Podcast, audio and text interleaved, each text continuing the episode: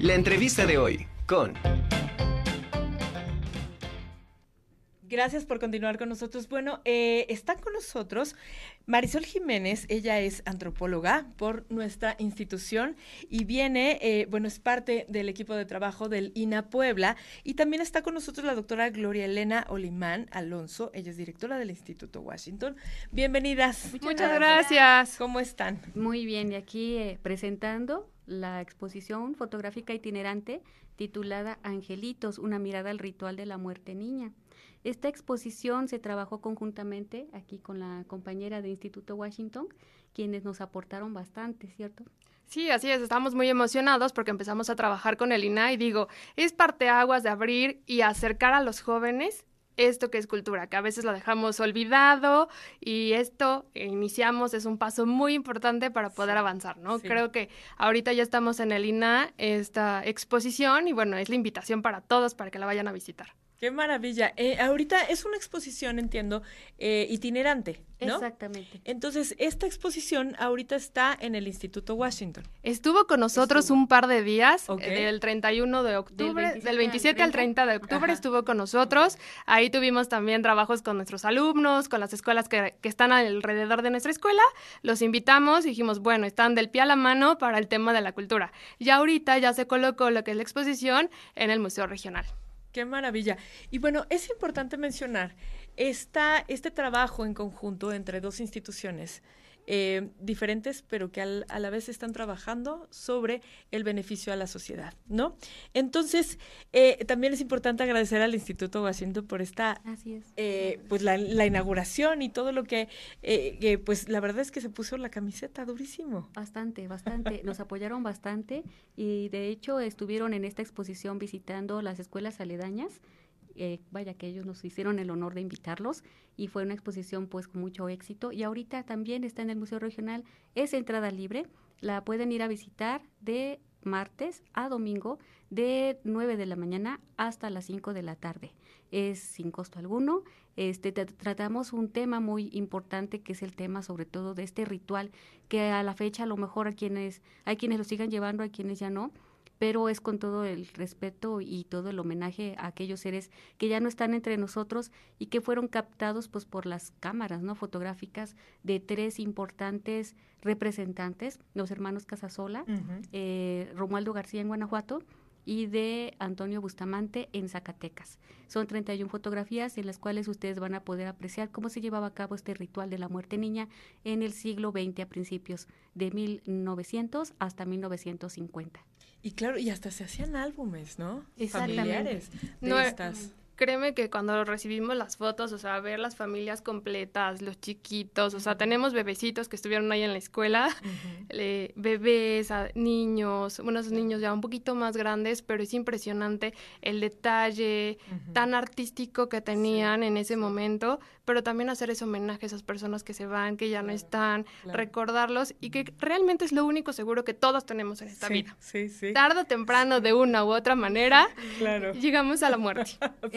Y hablar de muerte es hablar con el respeto, con el amor, con el cariño que todos nos han dejado. Y, sobre todo esta, que, que se tenía una concepción muy distinta de la muerte, Exacto. ¿no? Exacto. Muy distinta a la que tenemos ahora, que se ha modificado, pero eh, llegamos a lo mismo. Pero las concepciones a través de la historia se han ido trastocando. Han ido trastocando, exactamente, han ido variando y no vamos lejos actualmente con lo que nos tocó vivir a nivel mundial con este COVID.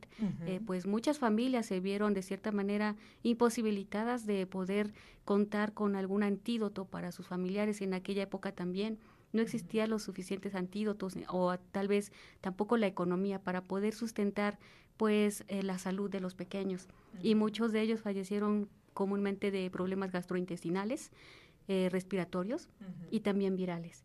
Entonces, bueno, esta es una exposición que más que retratar esto, justamente es retratar, retratar todos estos homenajes ocultos que se hacen en torno a lo que es, como decíamos hace un momento, la muerte, ¿no?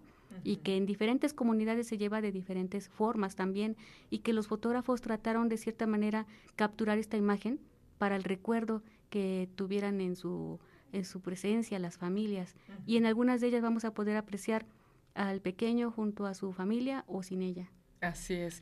Oye, qué interesante exposición y sobre todo que, bueno, termina este 25, ¿no? El 25, de, noviembre. exactamente. Vamos a dar este por, por clausurada, más bien, la exposición fotográfica. Igualmente están todos invitados para que asistan, vayan y aprecien, por favor, eh, como les digo a muchos que van a visitarla con mucho respeto, porque pues estamos hablando de seres, de seres que estuvieron en este plano, pero que desafortunadamente por algún motivo ya no están. Claro. Oye, qué padre, qué padre este temática de esta exposición fotográfica itinerante. Eh, vamos, vamos a, eh, bueno, en este momento ya el 25 termina, pero en este momento está en el en el, en el Museo regional? de Puebla. Ok, y ya de ahí ya no se mueve hasta el 25. No, exactamente. Empezamos a partir del primero de noviembre y va a estar ahí hasta el día 25 de noviembre. De martes a domingo pueden entrar, es, es entrada libre. Eh, igualmente, si quieren ir con la familia, con todos, pues adelante, estamos más que eh, a sus órdenes en cualquier momento que ustedes nos digan. También está acompañada por una musicalización que proviene de Guadalajara. Esta Guadalajara es un para, esta, perdón, esta canción que viene de, de Guadalajara es un para bien, es un tipo de canciones fúnebres que se tocaban para los pequeños.